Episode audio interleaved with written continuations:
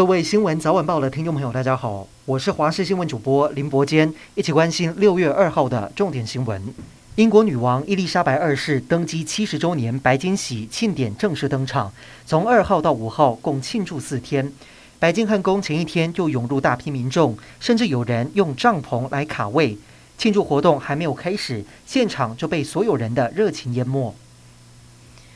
今天本土确诊来到七万多例，比前一天稍微下降。前三名的县市分布在北中南，但是南北差距有些微拉近。而不幸死亡的一百四十四例当中，年纪最小的是一名九岁男童，发病不到两天就不幸过世，研判死因是心肺衰竭和新冠确诊。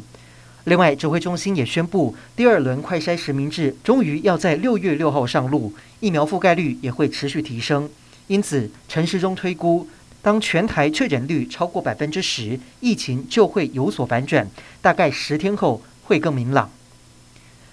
赶在端午节前夕，总统蔡英文今天慰勉海军陆战队六六旅，主动要求体验红准反装甲火箭，对新型狙击枪也很感兴趣，还前往相隔十九年才再次公开的国防医学院预防医学研究所，了解国军研发对抗生物战剂重症的 P4 实验室。对于前天殉职的空军官校学官徐大军，总统表达不舍，认为坚守岗位、保护国家是纪念徐大军最好的方式。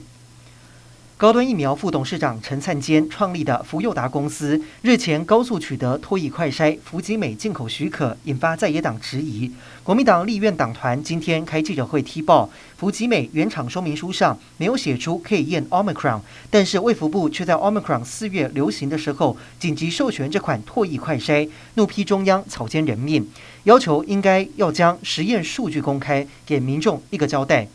对此，指挥官陈时中回应：这款唾液快筛进口时已经经过检测，绝对符合标准。美国影星强尼戴普和安伯赫德互控诽谤的官司，当地时间一号判决终于出炉，陪审团裁定强尼戴普赢得这起官司，并且获得超过一千万美元的赔偿金。安伯赫德则是表达心碎和失望，并且痛批时代退步，同时决定上诉。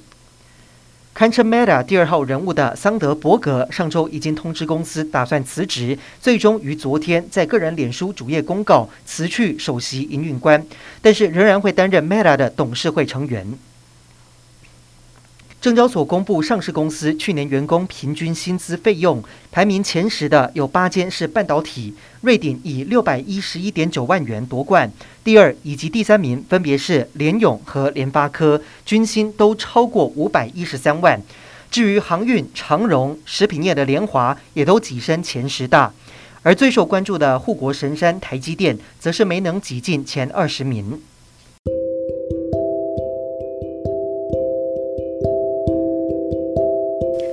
以上就是这一节的新闻内容，感谢您的收听，我们再会。